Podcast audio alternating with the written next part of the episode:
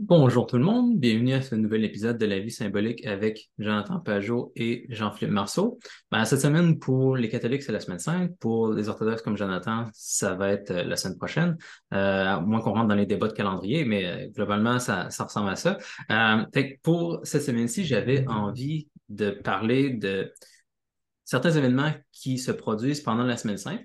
Euh, puis sur spécifiquement le thème des euh, révolutions. C'est quelque chose qui revient de temps en temps dans le christianisme, parce que Jésus, quand il descend dans le monde, il va chercher les choses qui sont au plus bas. Il va chercher les pauvres, les malades, etc., les gens qui sont opprimés. Puis il dit souvent qu'il va inverser les, choses dans cette hiérarchie-là. Les premiers sont les derniers, les derniers sont les premiers, etc. Fait qu'un danger qui revient, ça peut être de faire une révolution. Ben, les gens qui sont pauvres, qui sont opprimés, pourquoi est-ce que s'ils doivent finir par se retrouver au-dessus, euh, pourquoi est-ce qu'ils ne le feraient pas de façon violente?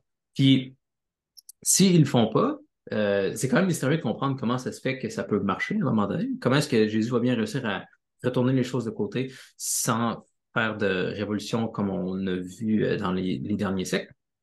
Donc, c'est ça que j'ai envie de parler aujourd'hui. Puis, il y a quelques histoires qui nous permettent de comprendre la position de, de Jésus par rapport à ça, notamment des histoires qu'on voit pendant la semaine 5. Euh, donc, la première dont j'avais envie de parler, c'était l'onction de Jésus par euh, Marie, la sœur de Lazare. Euh, ça dépend un peu des évangiles. Dans un des évangiles, c'est nommé comme étant Marie, la sœur de Lazare. Puis d'autres fois, c'est pas clair exactement c'est qui, mais ça a souvent été associé dans la tradition. puis là, il y a aussi différentes façons un petit peu dont ça se passe, mais commencer par l'idée globale, c'est que Marie arrive avec du parfum qui coûte très, très cher, comme une grosse bouteille d'un parfum qui coûte cher. Euh, puis elle va faire l'onction de Jésus. Puis, une fois que cette onction-là est faite, Judas va dire qu'elle n'aurait pas dû faire ça, ça coûte très cher. À la place, on aurait dû vendre le parfum pour le donner aux pauvres. Là, Jésus va dire qu'elle a fait en fait une bonne chose. Les pauvres, ils vont toujours être là, mais le Verbe incarné est avec vous juste pour un temps précis, puis vous devrez commencer par mettre votre attention dessus pendant qu'il est là. Puis ensuite, dans une des versions de l'histoire aussi, euh, ça révèle que Judas, non seulement il, avait dit ça, mais aussi, ultimement, il voulait garder l'argent pour lui parce que c'est lui qui transportait l'argent puis il en prenait dedans. Euh, donc, là, ce qu'on voit dans cette histoire-là, c'est que oui, il faut s'occuper des pauvres. Comme j'ai dit, Jésus vient descendre sur la terre pour ramener tout le monde à lui, mais en même temps, il faut avoir la priorité en premier de vénérer ce qui est en haut. Les, gens qui sont en bas, qui sont ramenés vers le haut, il faut qu'ils, justement, commencent par mettre leur priorité en haut. Euh, S'ils s'attachent à des choses en bas, ben, ils vont rester en bas. Oui, ben, c'est ça. C'est intéressant, surtout pour nous aujourd'hui, parce qu'on a vu ce genre d'argumentation-là qui est utilisé souvent là, dans le discours populaire. On a souvent la, la même dans le discours séculier, quand ils critiquent l'Église, ils vont dire ah, pourquoi vous construisez des, des, belles églises, pourquoi vous faites des, des, des vêtements avec du fil d'or, toutes ces choses-là, pourquoi vous ne donnez pas tout ça aux pauvres?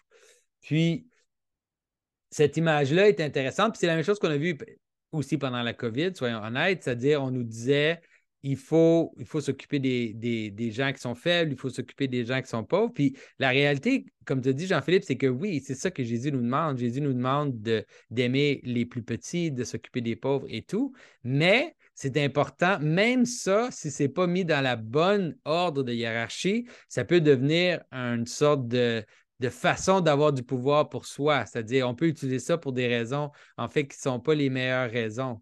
Euh, dans l'histoire du lavement des pieds, on voit que Jésus nous rappelle que l'adoration, ça vient en premier. Puis ça, c'est les gens qui ont suivi nos discussions là, depuis euh, quelques années maintenant comprennent qu'il faut que l'attention, c'est ce qui vient en premier. C'est-à-dire, pour reconnaître quelque chose, pour participer à quelque chose, c'est l'attention qui prime. Dans, le christianisme, c'est l'adoration de Dieu qui est, qui est, la première chose, la plus importante. Puis de ça découlent tous les biens, toutes les bonnes choses qu'on peut faire dans le monde.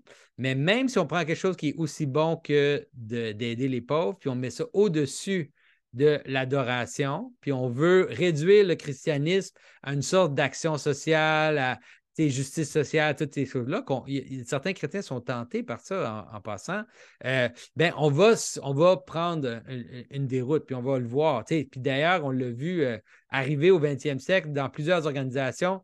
Les organisations, par exemple, comme euh, YMCA, le Young Men's Christian Association, qui était une organisation chrétienne qui avait un but d'aider socialement. Je ne savais même pas que c'était ça que ça voulait dire. Ah, tu ne savais pas que c'était ça, tu ne savais pas que c'était chrétien? Ouais. Hein?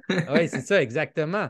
C'est-à-dire, au début, c'était une association chrétienne qui était clairement chrétienne, qui adorait Dieu, puis qui voulait aider les gens dans les communautés. Puis là, à un moment donné, on s'est dit, ouais, mais tu sais, si on était plus inclusif, si on, on, laissait même des non-chrétiens dans notre organisation, on pourrait aider plus de monde, blablabla, blablabla. Puis tranquillement, le but de, de YMCA est comme devenu juste une sorte d'action sociale générique.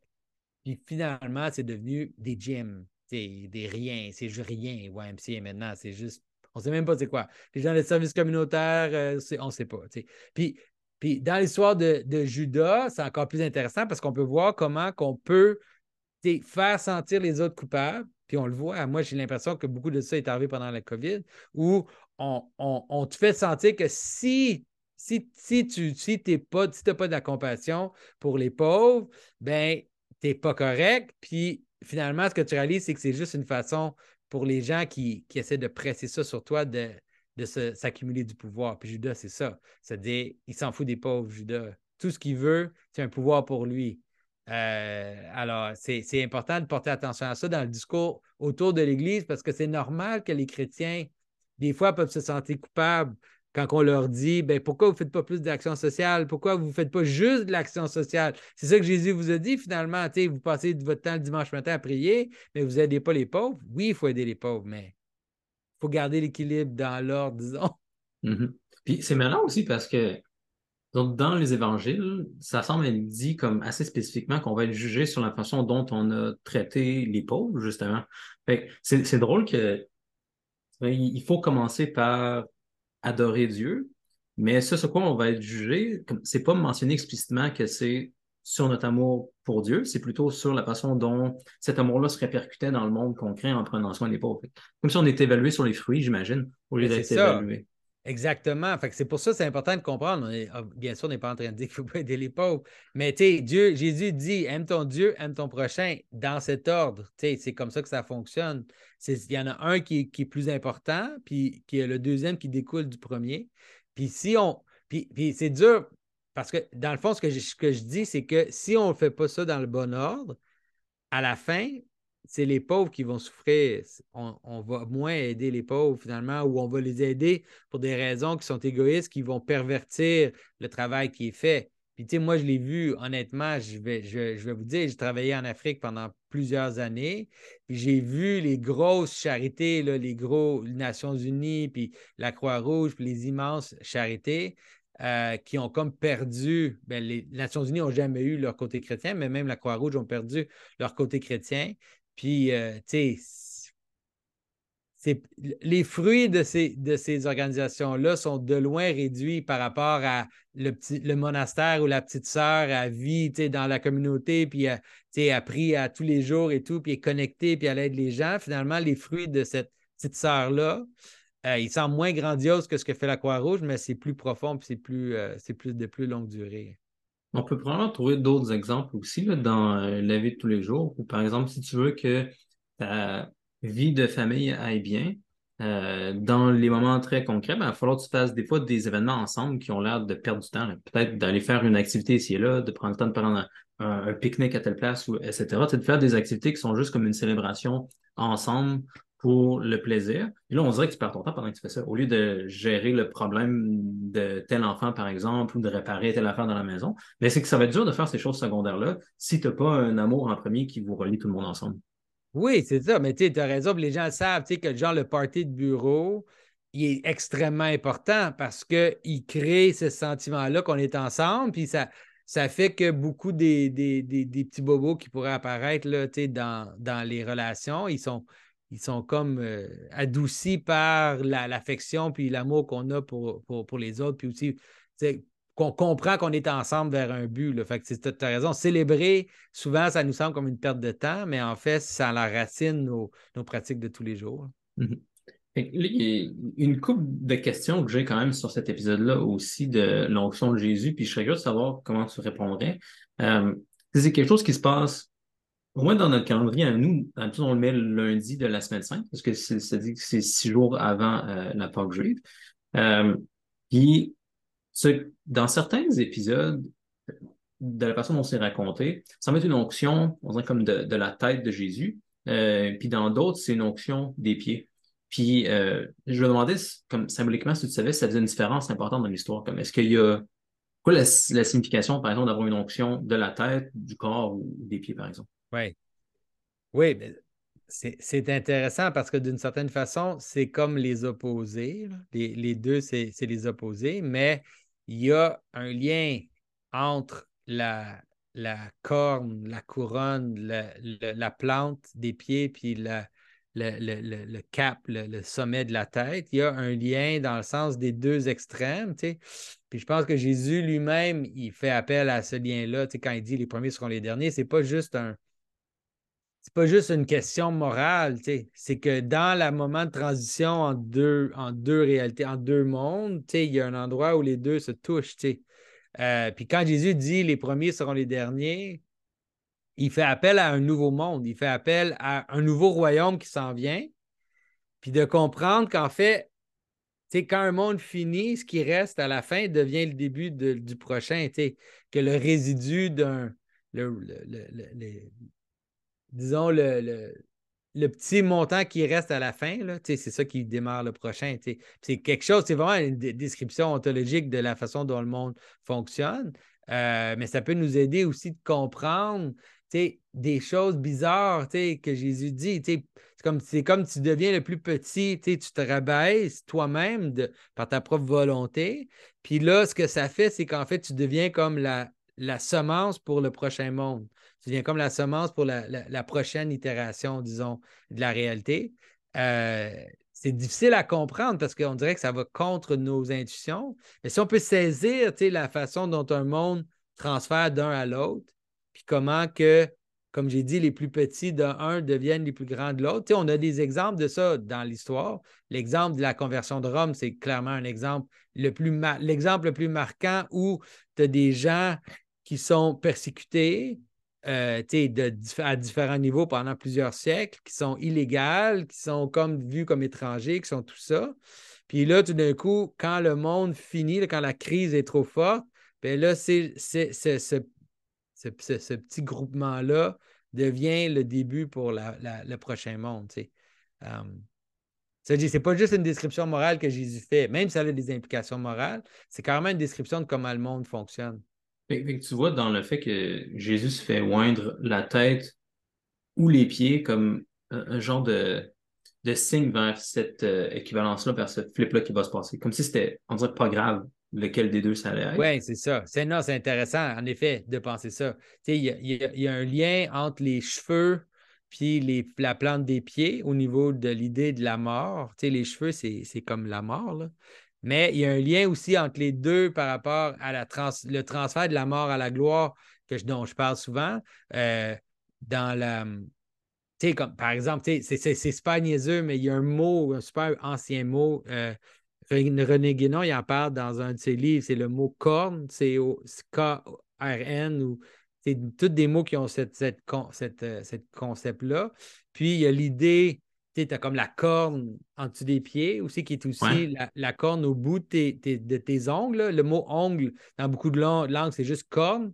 Fait que tes ongles, le, la plante des pieds, puis la couronne euh, qui est, ou les cornes d'un animal qui sont au-dessus de la tête. D'ailleurs, le mm. mot couronne, c'est juste corne. J'espère que les gens s'en rendent compte. C'est juste une version de corne. Euh, puis qu'il y a comme un lien entre, vraiment, là, profondément, même au niveau du langage de, beaucoup, beaucoup de langues, il y a un lien entre les extrêmes en bas et l'extrême en haut. Euh, que Jésus révèle dans la couronne d'épines, on, on, en a parlé souvent, mais qui, révèle un peu cette connexion-là. Mm-hmm. C'est bon.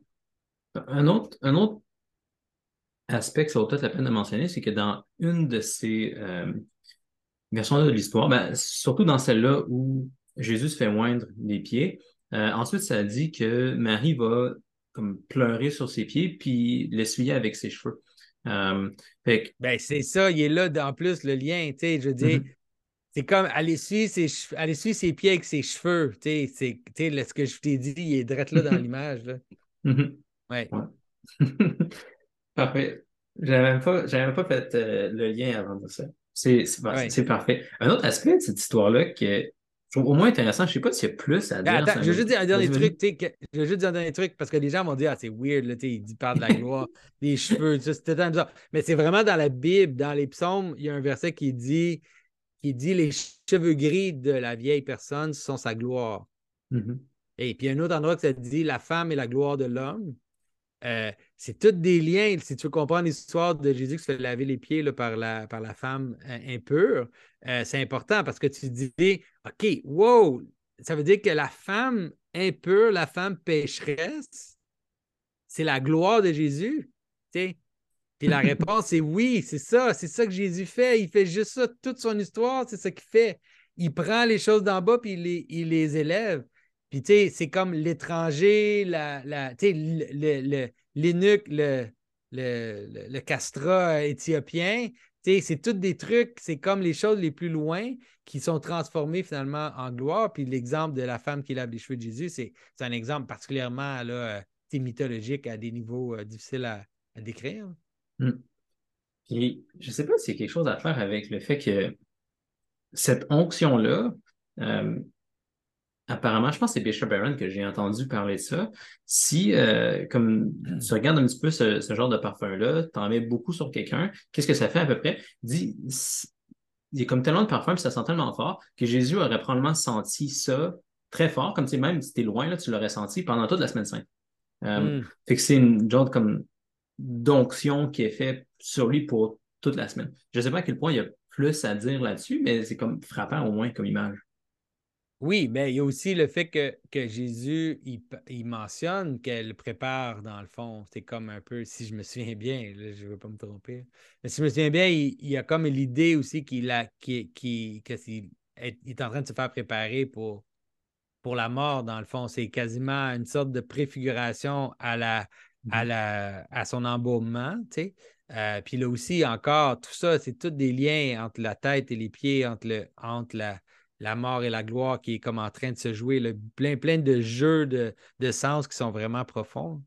Un aspect super bizarre aussi, là, c'est je trouve ça déjà frappant qu'on ait cette histoire-là dans les quatre évangiles, parce que souvent des détails, des, histoires, on dirait, qui n'ont pas l'air si graves, ou même des histoires qui ont l'air assez importantes qui ne sont pas dans les quatre évangiles, et c'est intéressant qu'elles soient dans les quatre évangiles.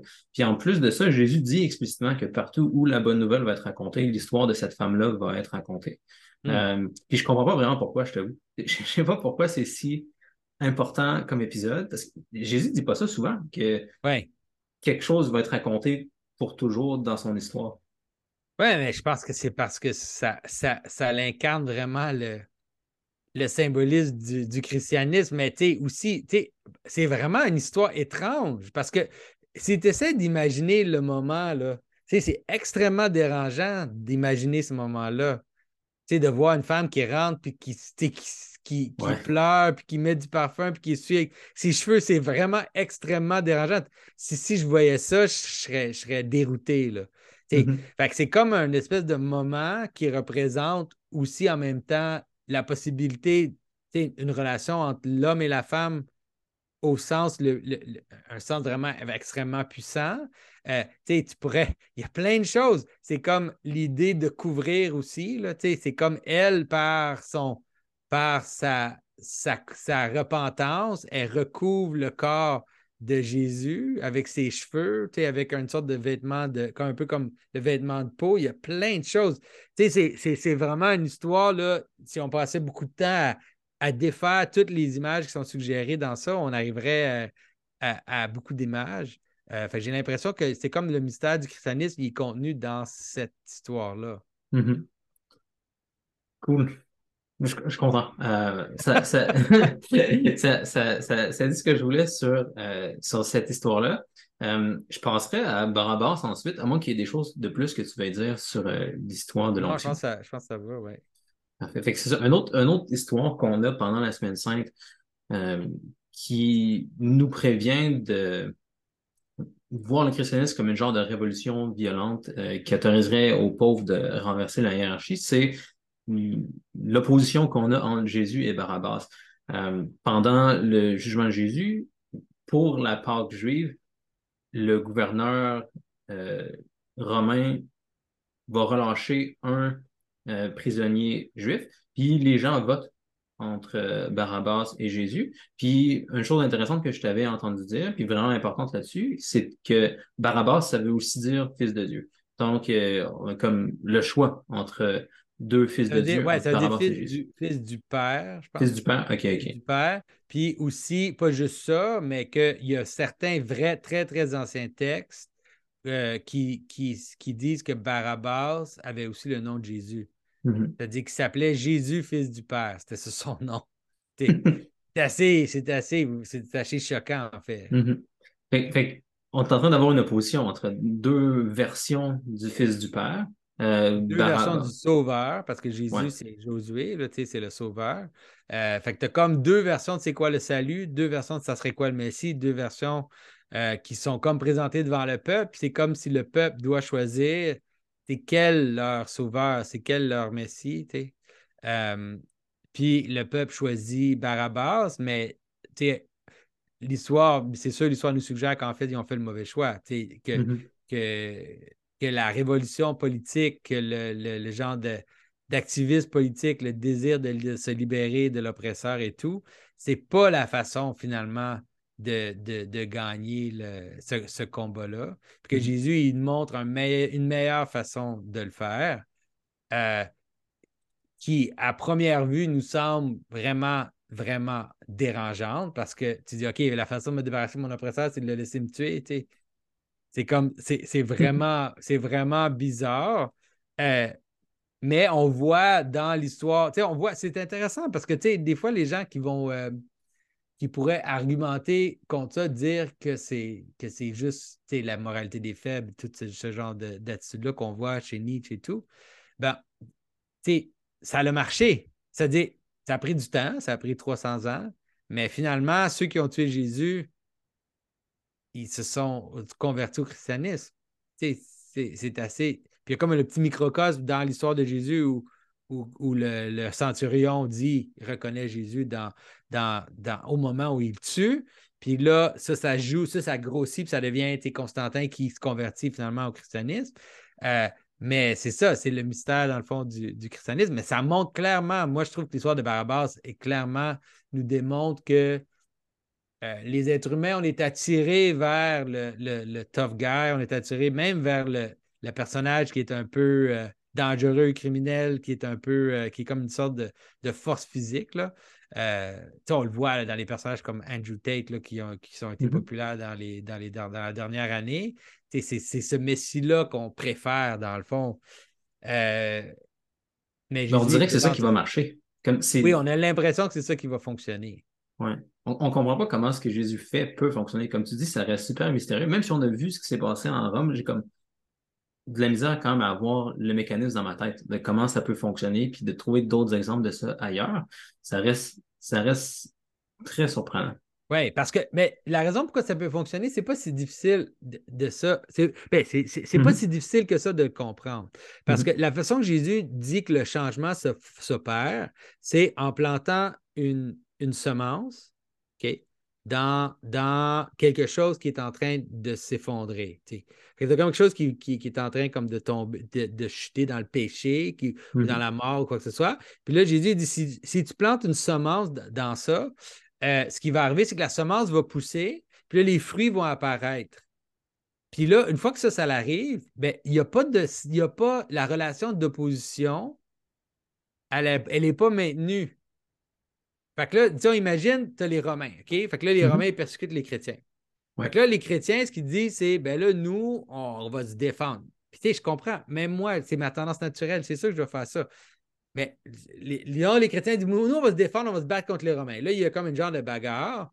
Puis là, finalement, les chrétiens, ils gagnent une bataille. Là, les Romains disent ah ben, on ne se laissera pas faire la prochaine fois. Ça continue. Ce que ça fait, c'est que ça crée des dualités puis des, conflits qui se perpétuent, qui se répètent, qui, se, qui font juste continuer la roue de, de, la roue de, de. Mais ce qui est arrivé dans l'histoire du christianisme, c'est que les martyrs sont morts. Les martyrs meurent. Puis là, dans leur mort, il y a quelque chose qui est planté dans, carrément dans le cœur des Romains. Les Romains voient quelque chose de différent. Ils voient dans la mort des martyrs quelque chose qui les dérange. Puis là, tout d'un coup, la compassion aussi des chrétiens, leur, désir d'aimer leurs ennemis et tout, ça plante une semence. Puis quand, le, quand maintenant l'Empire se convertit, il va encore avoir des conflits avec des choses extérieures, mais entre le christianisme et Rome, c'est comme si là, il y a comme une sorte de, cohésion qui se fait, puis il y a des fruits qui apparaissent dans l'Empire romain. C'est, c'est, une, façon, c'est juste une façon différente de. Puis tu pourrais le comprendre personnellement, disons que tu as quelqu'un avec qui tu ne t'entends pas, puis là, tu pourrais dire à la personne à tes cœurs, là, tu dis OK, ben là, je ne vais pas me laisser faire, puis je comprends pourquoi. Puis là, toi, tu vas répliquer. Puis, mais tu sais, si tu fais ça, il y a des chances que après ça, tu te fait un ennemi, là. Mhm. dans ton travail, dans, dans, ton, ton, voisin ou je ne sais pas quoi. Toi, tu penses que là, je vais dire ce que je pense, je vais dire ces quatre vérités. Tu fais, tu, fais le geste de provocation. Là, c'est ton voisin. Mais là, ton voisin, maintenant, c'est ton ennemi. Puis là, là, ça va commencer, il va avoir euh, un, back and forth avec lui tout le temps. C'est, c'est pas super, mais si tu réussis par compassion à comme placer quelque chose dans son cœur, on pourrait dire, Mm-hmm. Mais là, une fois que la transformation va être faite, c'est fini, il n'y a plus d'opposition. Mm-hmm. Il y, a quand même quelque chose de, si tu si es capable de le voir de la bonne façon, quelque chose de vraiment raisonnable dans la sorte de transformation que les chrétiens proposent, plutôt que la geste révolutionnaire qui a été proposée par, par, par les derniers siècles dans notre histoire. Mm-hmm. Moi, j'essaie de trouver une analogie aussi à l'échelle humaine un peu comme le conflit que tu viens de mentionner avec euh, des personnes qu'on peut avoir un à un. Parce que on dirait, je vais de voir qu'est-ce que tu en penses si ça fonctionne, mais on dirait que ce que Jésus a réussi à faire, c'est comme de céder, comme de mourir, comme sur le débat que les gens pensaient qu'il était en train d'avoir, mais sans que les gens s'en rendent compte, il est en train de recadrer un débat à un niveau plus haut, puis les gens ils ont accepté ce cadre-là sans comme se rendre compte de ce qu'il faisait. Puis des centaines d'années plus tard, là, c'était rendu naturel ce que Jésus disait. Fait que, un exemple drôle, c'est quand Julien l'Apostat, le premier empereur romain qui voulait retourner au paganisme après le christianisme, il essayait d'amener des choses en fait qui étaient chrétiennes puis il s'en rendait pas compte. Il pensait qu'il fallait que les païens fassent beaucoup d'aide pour les pauvres, parce que c'est comme ça qu'on allait montrer en fait que le paganisme c'était mieux que le christianisme. Puis les prêtres païens étaient très surpris d'entendre ça parce que c'était pas du tout quelque chose que tu trouvais vraiment chez les païens d'aider les pauvres ou tu sais dans l'Iliade peu importe le, souci des pauvres, des malades etc. C'est pas là du tout en fait c'est les forts qui, qui dominent. Fait que Julien l'Apostat sans se rendre compte il avait accepté le cadre du christianisme même s'il essayait de le rejeter dans le débat précis.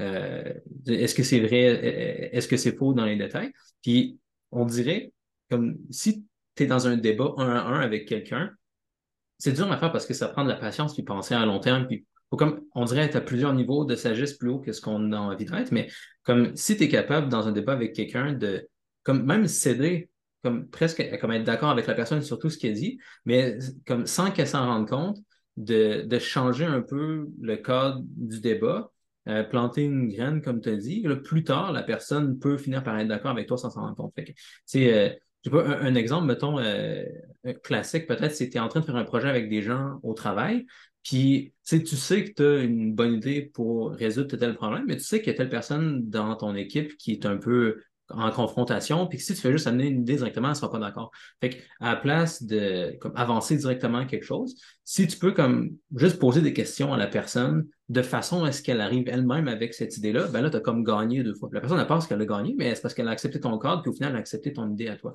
Fait que j'ai oui, l'impression que, parce que ça, ce que ça exige, c'est une sorte d'humilité où tu ne vas pas gagner parce que, comme tu dis, tu vas gagner en secret. La personne, elle ne va jamais le savoir que c'était ton idée. Fait qu'il y a comme quelque chose qu'il faut que tu sacrifies pour un plus grand bien. Euh, puis là, même la personne peut penser que c'est elle qui a l'idée quand c'est toi qui as l'idée, mais tu sais que dans le fond, que sans ça, ça n'aurait pas fonctionné. Fait que tu es prêt à sacrifier le crédit, la, gloire euh, dans, dans, un, dans un but plus élevé. Il y a, des, certains aspects de l'histoire quand même qui m'intéresse ici aussi, comme si je reviens précisément à l'épisode de les questionnements du jugement de Jésus par, par Pilate. je serais curieux de savoir pourquoi souvent Jésus ne répond pas quand il est interrogé. Quand il est interrogé par Pilate ou aussi quand il est interrogé par les autorités juives, souvent il répondait juste pas aux questions que les gens posaient. Des fois, il répondait. Je sais pas, on dirait une question sur deux, une question sur trois, il répond. Pourquoi est-ce qu'il est silencieux comme ça? Oui, ça, c'est intéressant. Ben, il y a une prophétie qui parle de ça, l'idée de, de, l'agneau qui est mené en silence, là, mm-hmm. Qui ne répond pas. Euh, mais, mais aussi, souvent, des fois, les gens me disent Ah, Jésus n'a pas répondu à ses accusateurs. Puis là, je suis comme moi, c'est pas vrai. Des fois, il répond, des fois, il répond pas.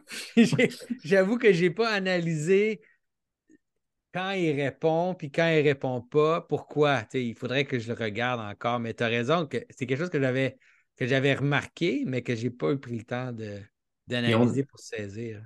On dirait en plus, quand il répond, c'est souvent des choses qui font capoter le, monde. Ouais. Il se faisait questionner par les autorités juives. Puis là, à un moment donné, comme ce qu'il répond, c'est que les gens vont voir le Fils de Dieu qui descend. Comme, c'est... Ouais. là, tout le monde capable. on dirait qu'il aurait pu. Je sais pas. C'est comme si le moment qu'il choisit pour répondre, c'est pas ce qu'intuitivement j'aurais eu tendance à faire. Là. C'est comme s'il voulait quasiment pas se défendre. il essaie pas de se sortir de la situation, ça c'est sûr. il a comme compris au jardin qu'il doit mourir. Fait d'une certaine façon, il, quand, quand il dit Ouais, tu veux, on, voir le Fils de l'homme, il dit qu'il est le Fils de l'homme. Là, c'est comme puis là, le, le, prêtre déchire ses vêtements, là, c'est comme, tu es en train de... Tout c'est intéressant parce que, souvent, les gens disent... Euh, euh, parce qu'il y a comme un changement dans la, dans la façon de penser même des Juifs par rapport à la façon dont l'idée de Dieu. Là.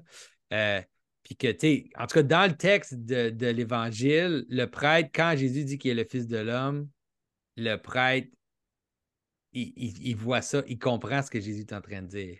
Mm. Il comprend qu'il est en train de se faire égal à Dieu, puis c'est comme un. C'est insupportable pour lui, là. C'est comme. Euh, anyways, fait que, ouais, c'est sûr qu'il avance vers la crucifixion rendu là. Il mm-hmm. Mm. ben, faut y repenser, pourquoi est-ce que certaines fois il répond, certaines fois il répond pas. Euh, un, truc, question que je me pose là, quand, je pense à Barabbas, je pense au film La Passion du Christ de Mel Gibson, puis à l'acteur qui joue à Barabbas, un peu comme un, fou, quelqu'un qui euh, comme, dérangé physiquement, la façon dont il bouge, il a l'air euh, il d'avoir des, des, problèmes psychiatriques pratiquement. Euh, puis je me demandais si, comme, si tu pensais que c'était, c'était, c'était juste, c'était injuste, comme, comment est-ce qu'on devrait imaginer la figure de Barabbas? Ouais, moi je vois Barabbas plus comme un comme un, personnage qui inspire la, qui inspire la, confiance politique. Là, que mm-hmm. c'est comme un. Ben, il est un peu un, meurtrier. Mais c'est drôle, je ne veux pas le dire, mais comme un peu comme Andrew Tate, comme si j'imagine Barabas. C'est comme un, comme un, mm-hmm. gars, vraiment, quand tu le vois, là, tu dis lui qu'il est capable de faire ce qu'il faut faire. Il est mm-hmm. capable de tuer, il est capable de. de mais il est capable d'être, de, de, faire arriver les choses. C'est mm-hmm. quelqu'un qui, est dans l'action, disons. Euh, mm-hmm. Moi, c'est comme ça que j'imagine Barabas. Mm-hmm. pas comme quelqu'un qui comme dérangé puis a l'air d'être un simple criminel, mais quelqu'un qui peut organiser des trucs, justement. Oui, ben tu sais, c'est pour ça que je pense, sinon, je vois pas pourquoi que Pilate voudrait le laisser aller lui. C'est comme, tu sais, il y a sûrement plein de prisonniers à Rome, là, des, des, gens qui sont des gens qui ont volé des choses ou quoi que ce soit, mais il choisit Barabbas hein? Jésus parce que il sait que Barabbas, il est comme que les deux ils étaient aimés par le peuple, ou les, gens voyaient, les voyaient comme des, comme des leaders. Jésus il vient d'entrer à Jérusalem, puis on l'a acclamé comme le roi. Fait que Barabbas, il doit avoir quelque chose de similaire, que c'était comme un personnage révolutionnaire, un, euh, quelqu'un qui, était dans différentes factions qui s'opposaient à Rome. Mm-hmm. Euh, un zélote, dans le fond, puis que il, il, est pour ça que Pilate l'a choisi. Mm-hmm. C'est bon. C'est bon. Euh, il n'y a rien d'autre que je voudrais dire sur cette histoire-là spécifiquement. J'ai comme des questions, d'autres trucs à discuter autour, mais avant que je passe à ça, est-ce qu'il y avait d'autres choses que tu voulais dire sur Barabbas? Euh, non, pas nécessairement sur Barabbas, mais peut-être juste sur mm-hmm. l'idée de comprendre la révolution qui s'opère dans le christianisme et le type de révolution qui s'opère. Euh, c'est vraiment la, la, On le voit surtout dans les légendes, là, dans l'évangile dans de de Nicodème. C'est là qu'on voit un peu plus là, dans l'image de la descente aux enfers. C'est là qu'on voit la révolution qui s'opère, la surprise qui s'opère, où Jésus, il, il, se laisse aller, euh, il se laisse mourir, il se laisse tuer, puis que finalement, il y a une surprise. C'est-à-dire, la surprise, c'est en se laissant mourir, en acceptant tout ça, ben, il, défait la mort, puis il entre dans le, dans le, dans le lieu très saint du temple et tout. Euh, puis d'une certaine façon, c'est ça la, la, révolution. Puis tu sais, euh, c'est important aussi de comprendre ce qu'on dit, les gens, de ne pas penser que c'est une image de, de faiblesse, parce que c'est vrai qu'il y a des chrétiens qui peuvent excuser leur faiblesse euh, par une sorte de fausse humilité, où on ne fait pas les choses, où on ne s'implique pas, où on ne fait pas les choses parce qu'on dit Ah, tu sais, non, moi je suis un, moi je suis ici. Mais tu sais, Jésus, l'image de Jésus, c'est pas ça du tout. Tu sais, Jésus, il n'a absolument pas peur de dire aux gens ce qu'il doit dire, puis de provoquer les, réactions qu'il qui provoque. Il n'était pas quelqu'un qui se cachait.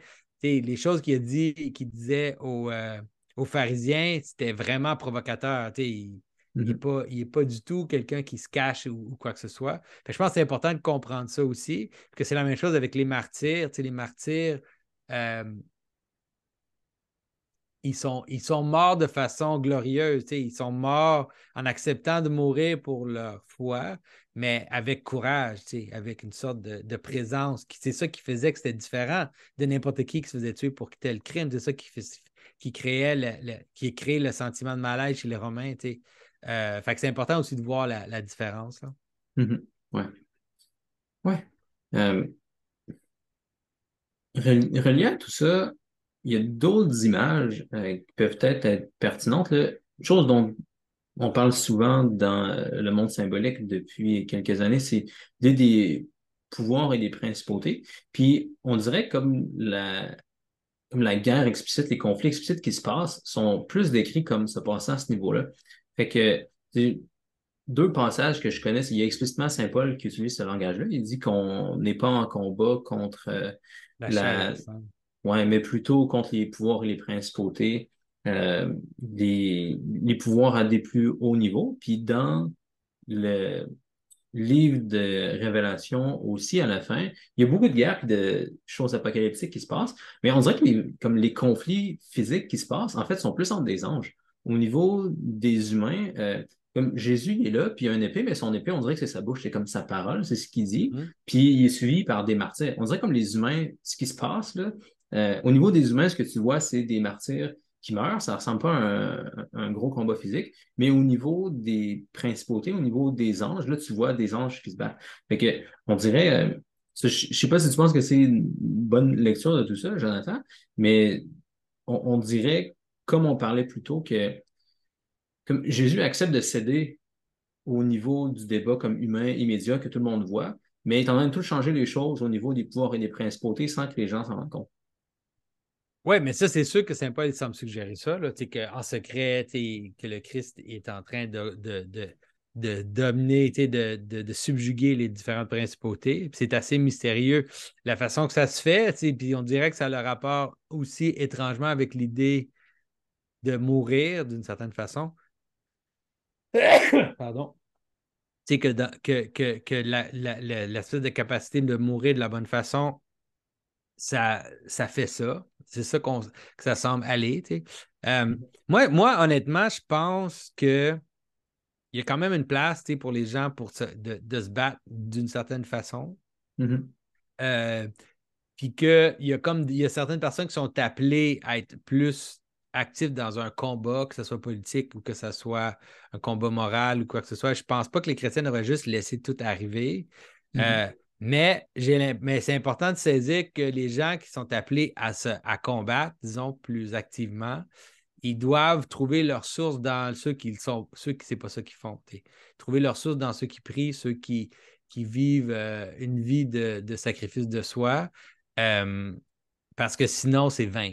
Pour la même raison que, pour la même raison que Judas, puis la femme, la femme pécheresse, de, de si tu, tu, tu, combats, tu combats contre l'avortement ou tu combats contre tel truc que tu penses qui est vraiment une aberration, euh, je pense pas que c'est mal de faire ça parce qu'il faut quand même amener le, point de vue qu'on pense qui est vrai, mais il faut toujours que ça soit, ça soit plus bas dans l'échelle de, nos priorités, puis que l'adoration, puis que l'amour du prochain, puis que les choses que, que le Christ nous demande soient, soient à l'avant-plan. Mm-hmm. Donc, pour l'exemple de la guerre, ce serait que c'est bien de, disons, défendre les pauvres, défendre les gens, les gens qui ne peuvent pas se défendre, mais il faut toujours tout assurer que ce soit secondaire à l'adoration. Tu sais, mettons, si des guerres deviennent injustes, si tu te mets à vouloir comme la guerre pour le pouvoir, ben c'est là comme là, tu, sais que tu as un problème. Mais si comme tu acceptes de te de te défendre, mais que c'est secondaire à quelque chose de plus élevé, ça peut ça peut passer.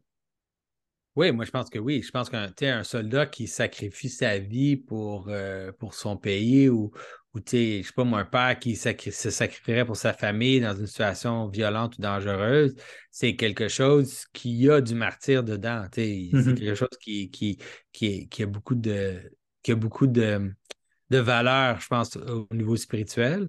Euh, mm-hmm. mais comme, comme c'est un endroit dangereux dans lequel embarquer parce que ça, ça devient quand même. Euh, quand tu es dans une situation où il y a, où il y a surtout des situations où il y a de la violence, où les soldats sont en train de, tuer d'autres personnes, c'est quand même Disons pour ton âme, c'est pas, pas une mm-hmm. situation qui est facile. En fait, ce, qui, que je trouve mêlant quand même dans tout ça, c'est comme s'il y avait. Euh, ça, ça a l'air d'être clair qu'il ne faut pas prendre les armes pour faire la révolution. Euh, mais si c'était d'autres genres de situations, c'est pas une révolution. On dirait comme dans le cas d'une révolution, ce serait comme jamais bien de prendre les armes. Je suis pas sûr, mais on, ça l'air plus rare. Versus c'est un conflit avec un autre pays ou un voleur qui vient chez toi, comme ça, ça a l'air d'une situation différente. Moi, je pense que oui. Oui, je pense que oui. Et puis non seulement ça, mais il y a même euh, un peu l'idée de résister à l'autorité qui est, qui est illégitime ou qui est malhonnête sans la renverser. Mm-hmm. On voit ça dans beaucoup d'endroits. On a vu ça, c'est ça qu'on a vu à Rome, les chrétiens, c'est ça qu'ils ont fait. Les chrétiens, ils se sont, se sont, ils se sont soumis à l'autorité injuste qui, qui, qui, les, qui les persécutait.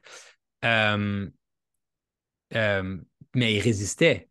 Ils écoutaient, ils ne faisaient pas ce que l'empereur disait. L'empereur disait d'adorer les, faux dieux, et puis il disait ben ça, non. Ça, on ne le fera pas.